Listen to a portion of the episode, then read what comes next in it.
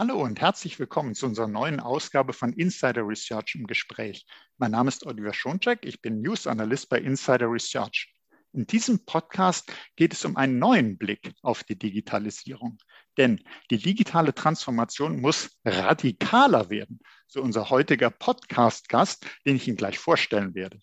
Zuerst aber die Frage, wie steht es denn heute um die Digitalisierung? Wie sieht es bei Ihnen aus, liebe Hörerinnen und Hörer? Sind Sie zufrieden? Ein Beispiel aus einer Bitkom-Umfrage.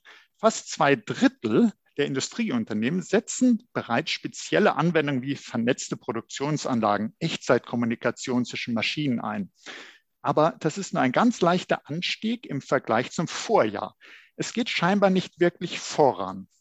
Wie kann die digitale Transformation denn deutlich mehr Fahrt aufnehmen?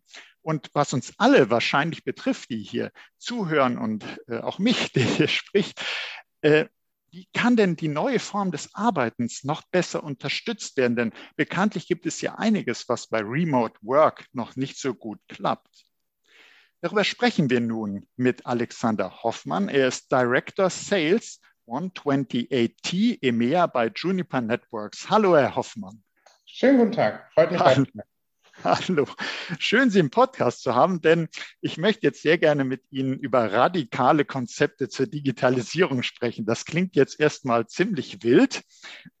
Deshalb meine Frage, warum sollte man denn die digitale Zukunft radikal erneuern? Also anders gefragt, wenn wir gerade auf Remote Work, Hybrid Work, was vor uns liegt, schauen, wo greift denn die bisherige Digitalisierung zu kurz? Wo, wo merkt man denn, dass es noch nicht so läuft, wie man sich das wünscht? Sie haben es ja wunderbar in der Einführung schon gesagt. Ja, wir reden hier über teilweise abstrakte Begriffe, wilde Veränderungen, äh, um sie zu zitieren. Ähm, und wenn man sich aber mal klar macht, dann betrifft es uns eigentlich alle täglich. Ne? Wir haben alle schon Telefonkonferenzen gemacht und jeder kennt den Satz, äh, kannst du mich schon hören? Warte mal, ich habe dich gerade nicht verstanden, äh, bis hin zu äh, wichtigen Applikationen, die heute immer mehr aus der Cloud kommen, äh, Microsoft, äh, Amazon, Azure, um nur ein paar Beispiele zu nennen. Wir alle benutzen äh, digitale Dienste immer stärker im täglichen mindestens Arbeitsleben und damit findet die digitale Transformation bei uns allen schon täglich statt. Jetzt muss man sich eines klar machen, die Grundlagen dafür, auch wenn es neue Anwendungsfälle jeden Tag gibt, die Grundlagen dafür wurden geschaffen, als Bill Clinton das erste Mal Präsident wurde, vor ungefähr 30 Jahren, zehn Jahre bevor das iPhone erfunden wurde. Und wenn wir uns heute mal kurz vorstellen, dass wir versuchen, neue Anwendungen, neue Herausforderungen zu lösen, basierend auf einer Grundlagentechnik, die 15 Jahre vom iPhone erfunden wurde, ja, dann muss uns natürlich schon klar sein, dass es keine Überraschung ist, dass viele Sachen, wie ich eben schon gesagt habe, die wir auch täglich spüren, nicht so optimal funktionieren. Kann, kann man sich das so vorstellen? Ich denke jetzt mal an ein Auto, wo äh, ich also sozusagen innen rein in die Fahrgastkabine mache ich hier die modernsten äh, Dienste, Technologien, Touchscreen und ich kann da tolle Sachen machen, aber in Wirklichkeit das Fahrgestell, Motor und so, das ist alles noch wie früher. Und dann wundere ich mich, dass ich da rumdrücke auf die Taste, aber das Auto fährt irgendwie nicht anders als zuvor. Also sprich, die, die Grundlagen müssten erstmal geschaffen werden, bevor ich dann tolle Dienste implementieren kann. Das ist ein sehr gutes Beispiel und zwar sowohl aus der digitalen Sicht, ja, dass man sagt, ich erwarte immer mehr, was ich vielleicht so, erwarte ich, dass äh, der Golf 3 plötzlich ein selbstfahrendes Auto wird aus 1980. Äh, wir wissen alle, äh, das wird so nicht passieren. Äh, das andere ist natürlich auch die Optimierung. Ja, wenn man sich zum Beispiel mal äh, die Motoren feststellt. Ja, ich kann mir durch Evolution immer zum Beispiel stärker den Verbrauch reduzieren aber ich werde nie auf Null kommen. Irgendwann muss ich den Schwenk hin zum elektrischen Antrieb. Äh, und genauso ist es mit dem Netzwerk auch. Wenn ich auf den alten äh, Technologien basiere, kann ich immer noch einen Schritt kleinen Schritt verbessern. Aber um wirklich mich äh, bereit zu machen für die modernen Herausforderungen wie Cloud, wie ausländische Standorte, wie Office 365 und so weiter, die Liste ist ja lang, dann muss ich eben anders denken. Dann muss ich so denken, wie die, äh, wie die Netzwerke heute funktionieren sollten. Und das kann man nur sessionbasiert. Ja, wenn wir jetzt uns mal die, äh, sage ich mal, die klassischen Fahrgestelle ein bisschen der Digitalisierung, der Vernetzung anschauen und, und gucken, klassisches SD-WAN, äh, wo, wo greift das denn zu kurz? Welche Einschränkungen sind denn die Folge, wenn ich auf so einem klassischen Konzept aufsetze? Hm.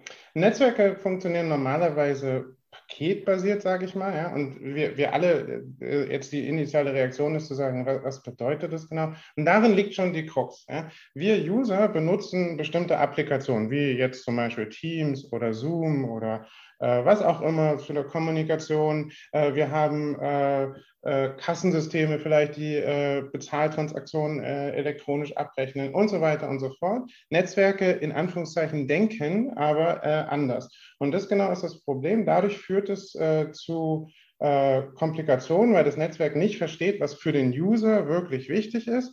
Und damit ist zum Beispiel mal eine Bezahltransaktion langsamer, als es sein sollte. Damit ist äh, zum Beispiel äh, dann die Audioqualität nicht so gut, weil der Kollege gerade aus dem Urlaub gekommen ist und seine Cloud aktualisiert und seine Fotos hochlädt äh, und so weiter und so fort. Das heißt, die Beispiele kennen wir alle aus dem täglichen Leben ja, und das ist sowohl äh, in der Kommunikation als auch in, wir haben zum Beispiel Kunden, äh, die steuern ihr, ihre, äh, ihre Maschinen in der Papierfabrik damit ja, um äh, zum Beispiel sicherzustellen, dass die aktuellen äh, Jobs immer ankommen. Äh, und auch da ist äh, eine unterbrechungsfreie Kommunikation sehr wichtig und eben nicht möglich äh, mit, der alten, mit dem alten Ansatz. Da muss man sich eben wirklich auf das konzentrieren, was für den User oder die Firma in dem Fall von höchster Priorität ist. Also da, da, haben Sie jetzt ja äh, schon mehrere Beispiele auch gebracht, die man so aus dem Alltag kennt.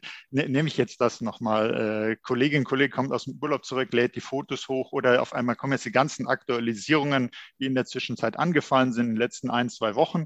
Und äh, währenddessen sollten aber andere äh, Services laufen. Sag mal mal im, im Handel, da möchte jemand bezahlen, auf einmal hängt das oder im, im Online-Shop läuft was nicht. Und äh, Sie sagen also, die, die klassischen Netzwerke können eben nicht wissen bisher, ähm, oder so wie es halt bisher implementiert ist, was jetzt gerade wichtig wäre. Natürlich ist es wichtig, ähm, dass man diese Updates nachholt. Natürlich ist es, naja, für den einzelnen Nutzer, die Nutzern wichtig, äh, die Fotos auch irgendwie zu verteilen, wäre jetzt aber nicht Prio 1, sondern das andere wäre wichtiger. Und ähm, das zu entscheiden, das können wohl dann die Netzwerke so bisher nicht. Die äh, unterscheiden manche vielleicht nach Anwendungen, wenn es hochkommt, aber die gucken jetzt nicht auf die aktuelle Sitzung, was jetzt in dem Moment wichtig wäre. Und da gibt es auch dieses Konzept, weil äh, das passt ja dann gut, Sitzung Session, Session Smart äh, habe ich gelesen. Und da wäre ich froh, wenn Sie uns erzählen könnten, wie, wie kann denn das Netz intelligent intelligenter werden? Wie kann denn das wissen? Und ich habe dann gelesen, äh, was da alles Mögliche daraus folgt. Zum Beispiel, dass die Kosten sinken, sogar Risiken sinken, man wird unabhängiger. Aber gucken wir uns das Stück für Stück vielleicht an. Also wie, was bedeutet denn Session Smart? Also die intelligente Sitzung, die smarte Sitzung? Man muss sich äh, äh, dabei klar machen, worauf es bei Netzwerken heute wirklich ankommt. Leute nutzen Netzwerke ja nicht zum Selbstzweck oder weil es schön ist, ein Netzwerk zu haben, sondern weil es einem bestimmten Zweck dienen soll. Ja, ob ich jetzt ein Filialist bin und Kassensysteme haben und vielleicht Überwachungskameras oder ob ich äh, eher ein Büro habe und die Mitarbeiter müssen äh, Kommunikationsanwendungen oder SAP oder was auch immer benutzen. Äh, das heißt, es ist nicht mehr wie in der Vergangenheit, wo, wenn ich eine Netzwerkkonfiguration erstelle, es irgendwie um IP-Adressen und Routen und, und all diese abstrakten Begriffe geht, sondern uns war von Anfang an klar, dass wenn man Netzwerke den aktuellen Herausforderungen stellen will, dann muss man denken in dem, woraus es wirklich ankommt, nämlich der Benutzer auf der einen Seite und die Applikation, die er benutzt, auf der anderen Seite, ja, was zum Beispiel jetzt hier eine Echtzeitkommunikationsanwendung sein kann. Und diese Kombination, die wir Sitzung oder Neudeutsch Session nennen, ja, genau darauf kommt es eben an und danach richten sich die Prioritäten sowohl für die einzelnen Mitarbeiter, aber auch vielleicht für einen gewissen Standort, vielleicht für eine gewisse Region, und äh, dadurch vereinfacht man natürlich den Ansatz, weil in dieser Sprache, welche Applikationen für welche Benutzer besonders wichtig sind, diese Sprache sprechen wir alle. Die Sprache der Pakete ist äh, schwieriger zu sprechen. Von daher ist es einfacher. Ich vermeide Fehler. Wenn ich Fehler vermeide und äh, Einfachheit äh, nach vorne stelle, dann reduziere ich natürlich auch Fehler, die zu Sicherheitsrisiken führen können ja, und äh, steigere meine Effizienz. Und das ist quasi in Anführungszeichen der ganze Trick. Wenn ich mein Netzwerk auf, mein, auf den Zweck ausrichte, für den ich es benutzen möchte, dann äh, kann ich eben diese ganzen Vorteile der Einfachheit, schnellere Effizienz äh, nutzen. Und vielleicht noch einen letzten Punkt. 128T von Juniper äh, funktioniert eben insofern anders, dass es äh, die äh, Sessions individuell behandelt ist. Man muss sich so ein bisschen wie Online-Banking ja, versus äh, VPN-basiertes äh, Homeoffice vorstellen. Ja. Äh, das heißt, im Online-Banking baue ich auch nicht erst eine VPN-Sitzung mit meiner Bank auf und, und schicke dann die Daten. Nee, ich habe eine einzeln verschlüsselte Sitzung in diesem Sinne, Session. Ja. So, und die ist deutlich effizienter äh, als wenn ich erst ein VPN aufbaue. Wir kennen das alle. Plötzlich funktioniert der Drucker nicht mehr, die Sprachqualität äh, lässt zu wünschen übrig und so weiter. Genau das ist der Unterschied, den 128T von Juniper auf das gesamte Netzwerk überträgt. Okay, ähm, also dann habe ich es äh, so richtig verstanden. Es wird also geguckt, äh, die einzelnen Applikationen, damit verbunden ist ja der Zweck, äh, die einzelnen Nutzer, damit ist ja auch verbunden, was will ich damit tun. Äh, diese Brücke bildet die Sitzung, die Session und äh, dann wird eben, werden die unterschiedlich auch, würde ich mal sagen, priorisiert. Also das ist jetzt, diese Anwendung ist für den Nutzer besonders wichtig in diesem Moment. Und äh, man spart dann, wenn ich es richtig verstehe, unnötige Kosten dadurch, dass ich jetzt zum Beispiel Bandbreite nicht darauf setze, allokiere äh, auf irgendeine Anwendung, die überhaupt keiner eigentlich nutzen will, die jetzt auch nicht wichtig ist, die im Hintergrund treten könnte, sondern ich konzentriere mich auf das, was für den Zweck wichtig ist. Und das senkt die Kosten, das verstehe ich äh, soweit. Die Risiken kann ich mir vorstellen. Äh, einerseits, dass ich äh, gucke, Sie haben ja gerade gesagt, es wird entsprechend verschlüsselt dann ist es ja wahrscheinlich doch auch so, dass wenn ich mich auf bestimmte Sitzungen konzentrieren kann, wenn ich die priorisiere, dass ich die dann auch noch besser, die wirklich wichtigen Sitzungen gegen Angriffe verteidigen kann. So stelle ich mir mal vor. Also wenn einer eine DDoS-Attacke macht, dass ich weiß, hier, das ist, hat höchste Priorität und das muss ich jetzt schützen. Geht mhm. das so in die richtige Richtung, das Verständnis? Oder ja. quer? Ja. Ja, absolut. Also sowohl was die Qualität angeht, ja, da ist die Priorisierung ein wichtiger Aspekt. Und jetzt aus Grund auf technischen Grundlagen, da wir es eben eher nach dem Prinzip des Online-Bankings, also der einzelnen Session machen, äh, als nach dem Tunnelprinzip, ähm, äh, ist es eben so, dass wir auch noch Bandbreite einsparen. Da gibt es einen Overhead bei einem Standard SD-WAN, ja, der liegt so je nach Anwendung bei 30 bis 50 Prozent, hängt ein bisschen davon ab, was man macht, ob es jetzt Sprache oder Video ist und so weiter, die werden schon mal eingespart und helfen mir natürlich einfach effizienter mit den Netzwerkressourcen umzugehen und damit auch eine bessere Qualität hinzukriegen. Aber genau wie Sie es auch gesagt haben, äh, auch bei der Sicherheit spielt natürlich die Einfachheit und die Individualität eine große Rolle. Wenn ich so ein VPN aufbaue, dann habe ich mehr oder weniger so ein, manchmal zwei oder drei, hängt vom ähm, Produkt ab, äh, was ich mir da kaufe, ähm, Tunnel, äh, mit denen, durch die ich die Sachen verschlüssel, die dann auch zu verschiedenen Schwierigkeiten gerade mit der Qualität führen und so weiter. Wenn ich mir aber die Verschlüsselung angucke, dann ist es bei uns eben individual. Also jede Session, jede Verbindung zwischen dem Benutzer und der entsprechenden Applikation wird einzeln verschlüsselt. Damit äh, habe ich für jede, äh, für jede Art der Kommunikation so ein bisschen wie ein eigenes WLAN, ja, die, die Techies unter uns kennen, also so ein bisschen wie ein eigenes virtuelles getrenntes Netzwerk aber automatisch. Ja, dadurch, dass die Te Grundlagentechnologie das automatisch macht, ich muss dazu nichts erweitern, nichts extra konfigurieren, kein Overhead erzeugen, habe aber eine Trennung der Daten von da, wo sie das erste Mal gesendet werden, bis da, wo sie hingehen, auch über verschiedene Netzwerke hinweg, also ob das lokal ist oder äh, übers Internet oder was auch immer. Und die, diese Trennung der Daten ist natürlich schon mal wichtig. Ja, das ist ein großes Thema, gerade jetzt auch in, in Zeiten von äh, Datenschutz äh, und so weiter. Ja. Äh, aber auch natürlich in Be Bezug auf Angriffe, mögliche Angriffe. Ähm, wenn ich jede, jede Sitzung einzeln verschlüssel, dann ist es schon fast ähm, äh, unsinnig, ja, zu versuchen, diesen Schlüssel zu knacken, weil die Sitzung schneller wieder zu Ende ist, bevor irgendein Angreifer es sich lohnen könnte, diesen einen Schlüssel zu, zu brechen. Das heißt, ähm, also es gibt viele Ansätze, äh, die das dazu führen, dass nicht nur die Benutzerqualität steigt durch diesen session-basierten, sitzungsbasierten Ansatz, sondern eben auch äh, die Sicherheit. Jetzt habe ich äh, das soweit, äh, glaube ich, verstanden, also mit sinkenden Kosten, sinkenden Risiken. Der Punkt, ich hatte auch gelesen, Vendor-Login wird vermieden. Inwieweit bin ich denn dadurch unabhängiger? Ja, interessanterweise ähm, äh, ist es so, dass Leute nicht in der Regel sofort äh, zu uns kommen und sagen, ähm, lass uns doch mal unser gesamtes Netzwerk auf den Kopf stellen äh, und von traditionellen Ansatz zu, zum neuen Ansatz kommen und und damit zwar die ganzen Vorteile für das ganze Netzwerk mitnehmen, aber natürlich auch ein Projekt starten, was bedeutet, wir stellen alles um.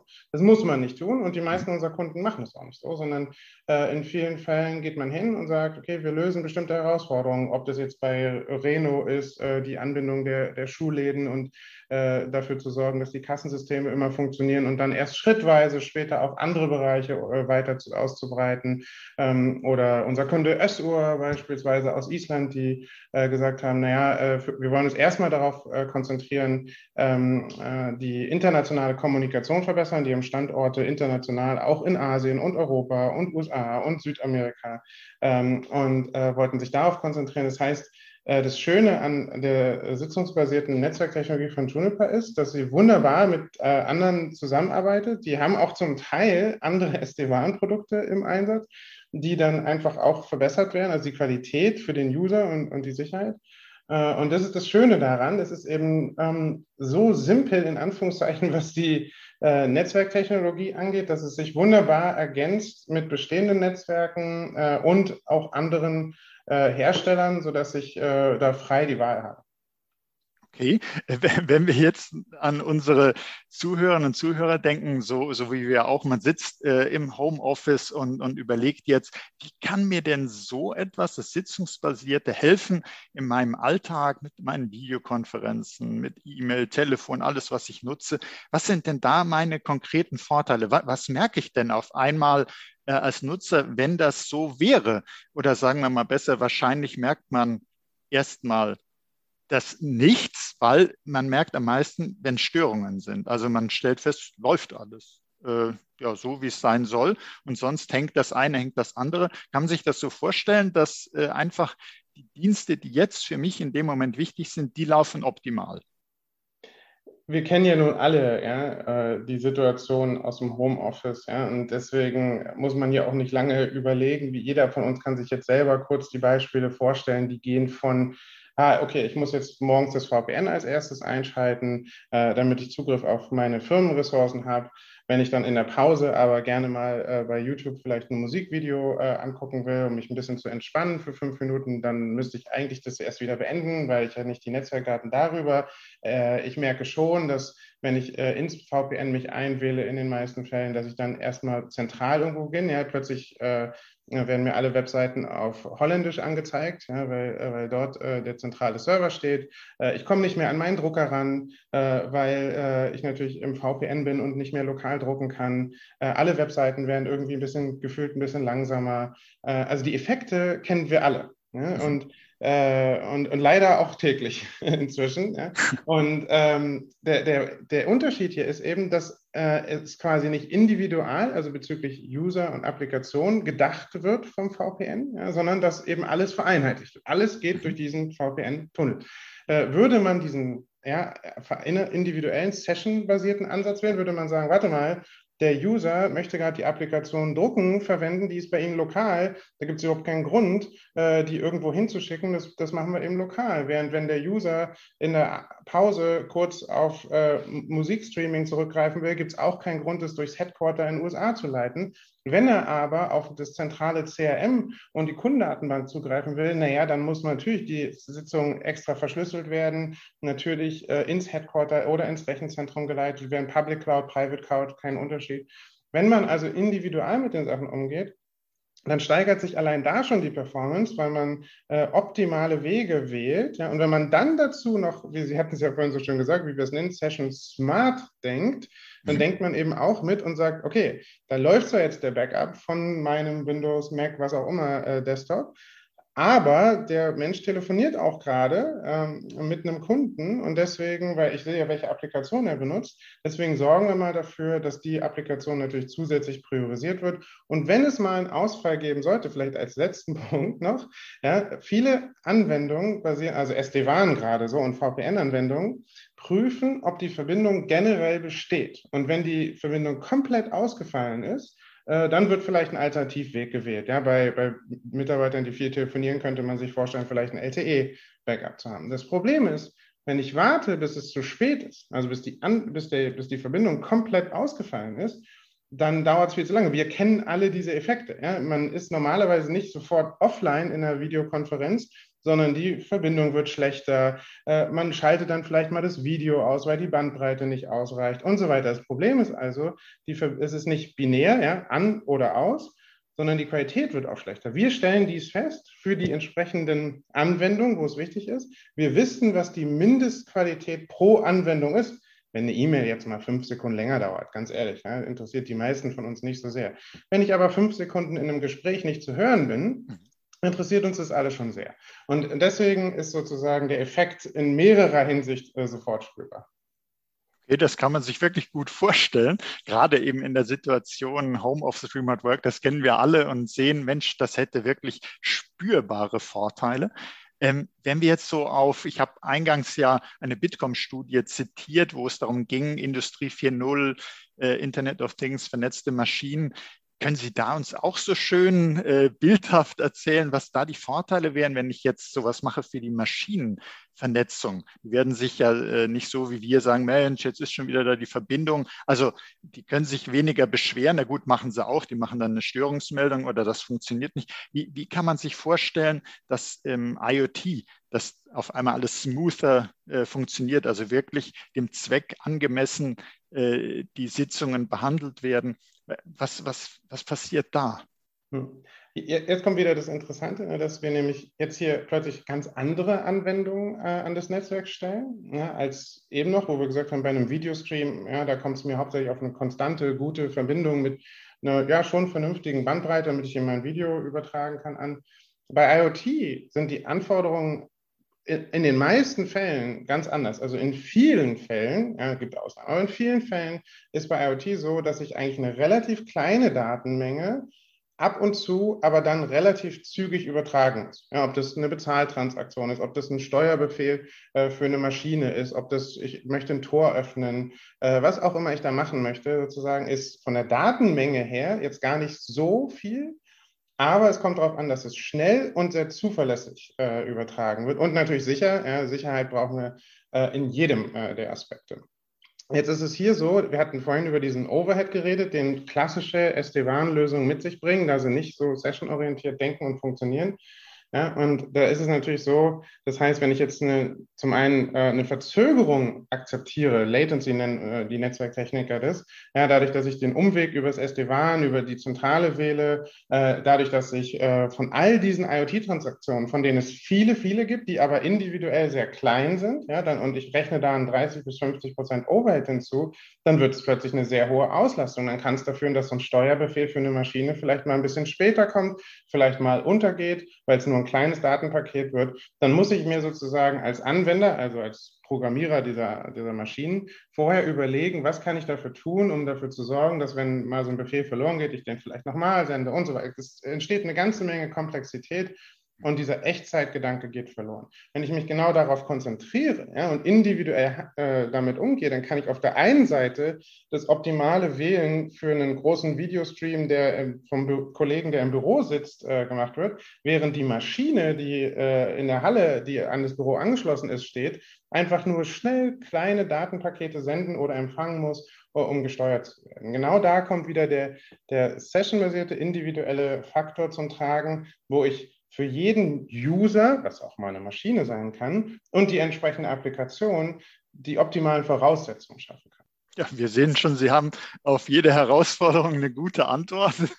Und äh, das fand ich sehr, sehr spannend, wie Sie jetzt eben aufgezeigt haben. Die Anforderungen an, an das Netzwerk, an die einzelnen Sitzungen ist eben eine andere.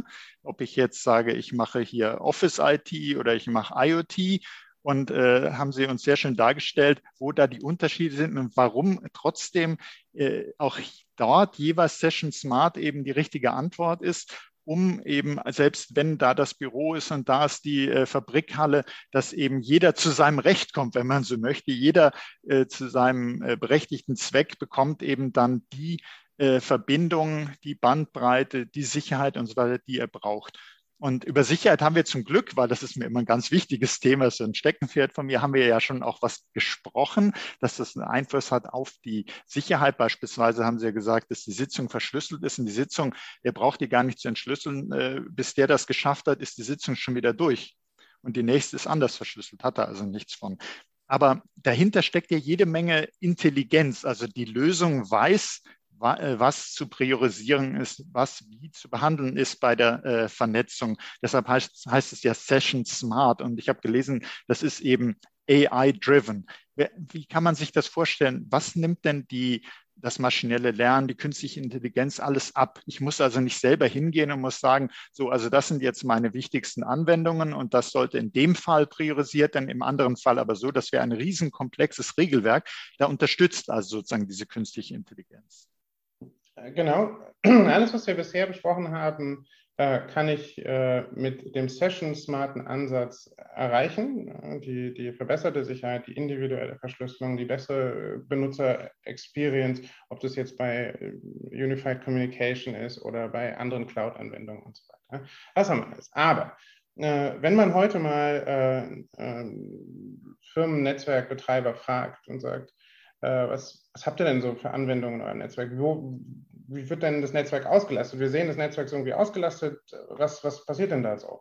Dann ist es äh, in vielen Fällen so, dass es dass schon keine komplette Transparenz gibt. Also selbst die Admins selber können nicht immer 100% genau sagen, welche Anwendungen wo, durch welchen Pfad gehen, äh, wie die sich genau aufteilen, wie das Benutzerverhalten dafür ist. Was natürlich schon interessant wäre, um dann entsprechend zu verbessern ja, und zu gucken, okay, wie kann ich denn den User bestens unterstützen mit session-basierten Netzwerken kriege ich zusätzliche Informationen. Ja, ich weiß also nicht nur, aha, da ist ein Netzwerkpfad, der ist irgendwie ausgelastet, sondern ich weiß äh, im Netzwerk, okay, es gibt Kommunikation zwischen bestimmten Usern und Applikationen, die fallen vielleicht in bestimmte Klassen, ja, also zum Beispiel Unified Communications Klasse ist besonders wichtig, äh, während Backups zwar auch wichtig sind, aber äh, nicht so echtzeitkritisch äh, und so weiter und so fort.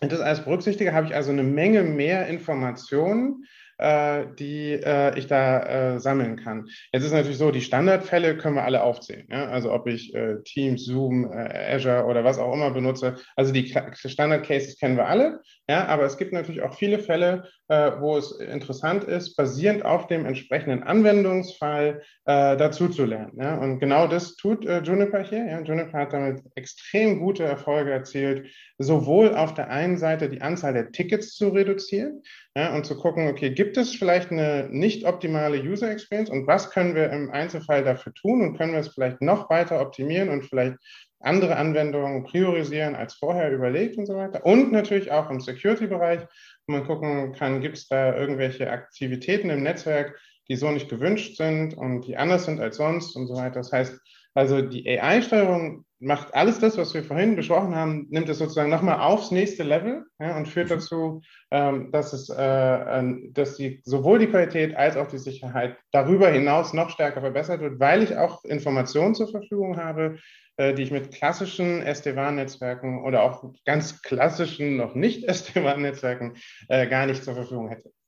Ja, also das heißt, äh, dieser radikale Schritt, den wir jetzt gesehen haben, äh, führt uns, also der radikale Schritt auch an die Grundlagen oder was heißt auch zuerst mal die Grundlagen zu gehen, nicht zu sagen, ich mache hier die tollen äh, smarten Dienste und ich bringe jetzt künstliche Intelligenz hier in irgendwelche Anwendungen, sondern die künstliche Intelligenz kommt eben auch dahin, was das Fundament des Ganzen bildet, also in die Vernetzung, in, in die Verbindung zwischen hin zu einer Anwendung, die dann auch eine künstliche Intelligenz äh, nutzen will. Wir wissen ja auch, dass viele Anwendungen äh, die künstliche Intelligenz aus der Cloud beziehen. Und wenn beispielsweise da äh, die Verbindung nicht so optimal wäre, dass ich eine Echtzeitentscheidung unterstützt bekomme, dann äh, sieht es schlecht aus. Dann denken wir an das Eingangsbeispiel mit dem vernetzten Fahren. Wie soll das Fahrzeug denn dann wirklich in Echtzeit mal äh, eine Unterstützung bieten können, äh, wenn es da Verzögerungen gibt, wenn irgendwas falsch priorisiert wurde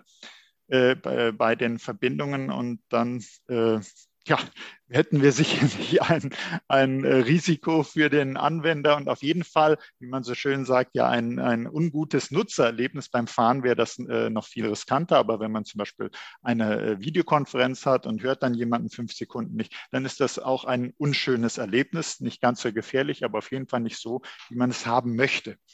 Wenn jetzt eine Hörerin, ein Hörer sagt, das interessiert mich jetzt. Ich äh, spreche viel über Digitalisierung, aber ich will jetzt diesen Schritt mir auch angucken, was ich eigentlich machen muss, damit die Digitalisierung besser vorangeht, damit ich dann dieses bessere Nutzererlebnis habe, also einfach mehr, äh, dass meine Backups funktionieren, aber gleichzeitig auch die anderen äh, Sitzungen so laufen, der Bezahlvorgang nicht blockiert wird, dass alles so läuft, wie man sich eigentlich vorstellen würde wie, was kann ich denn jetzt als Hörer, als Hörer machen? Kann ich mir vielleicht da auch mal ein Demo zu angucken? Was wären denn da die nächsten Schritte, die man gehen könnte? Es gibt sowohl ähm, online äh, eine ganze Menge Videos von, von Juniper, äh, über 128T, wo ich mir verschiedene Aspekte nochmal detaillierter angucken kann. Wir gehen da sehr transparent mit, damit um und erklären ähm, äh, auch im Detail. Heute haben wir es ja hauptsächlich aus der Benutzersicht, aber für die Leute, die vielleicht ein bisschen technischer unter uns sind, äh, die vielleicht gerne ein bisschen näher verstehen wollen, wie funktioniert jetzt so eine Session und, und wie wird damit umgegangen, da sind wir sehr transparent. Äh, gibt es unheimlich viele Videos im Netz oder bei uns auf der Seite. Wir freuen uns natürlich, wenn man darüber hinausgeht, weil das Beste, was man wirklich machen kann, ist, es selber zu erleben. Wir haben ja über das Benutzererlebnis jetzt schon häufiger gesprochen. Und eins muss man klar sagen, ähm, viele von diesen Schlagwörtern werden von mehr oder weniger allen Herstellern verwendet. Jeder wird mir irgendwie sagen, ich priorisiere deine wichtigsten Applikationen äh, und so weiter. Aber am Ende basiert es dann doch wieder auf der 30 Jahre alten Technologie. Wenn man den Unterschied wirklich erfahren will, sollte man auf uns zukommen. Wir bieten sehr gerne Demos und Tests an. Äh, wir nennen es POC, Proof of Concept. Ähm, das heißt, äh, wir bieten immer gerne an, dass man Aspekte testen kann. Äh, wie ich vorhin schon erwähnt hatte, ist es ja auch nicht unbedingt notwendig, äh, sein gesamtes Netzwerk auf einen Schlag komplett umzustellen. Das ist nicht unbedingt notwendig. Man kann es super kombinieren. Das kann man zum Beispiel gerne auch als Testfall machen. Wir sagen manchmal gern zu den Kunden, ja, geben Sie mir Ihre schlimmsten zwei, drei Standorte, wo Sie meisten Probleme haben. Ja, und die lösen wir dann und danach reden wir weiter, äh, was die Technologie für Ihr Unternehmen noch alles leisten kann.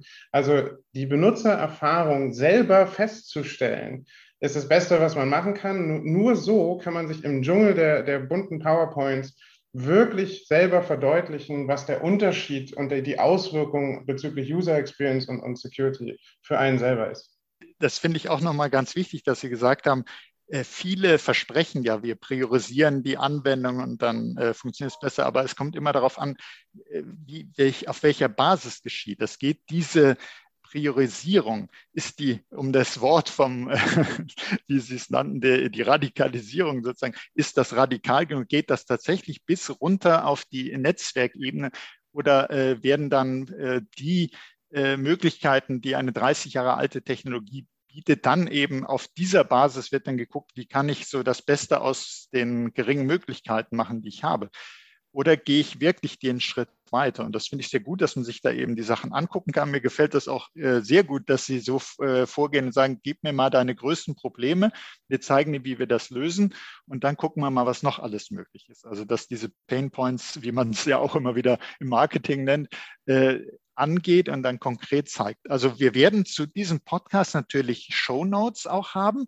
Das heißt, ähm, es gibt ja einen Artikel dazu und es gibt Show Notes und dort kann dann jeder auch nochmal äh, sich das anschauen. Da werden wir entsprechend die Videos, Demos und alles verlinken, dass man das auch selber mal sehen kann. Ich denke, das zu erleben, auch da mit Ihnen in Kontakt zu treten und das mal auszuprobieren, wie gut das werden kann, äh, das ist sicherlich äh, eine gute Empfehlung.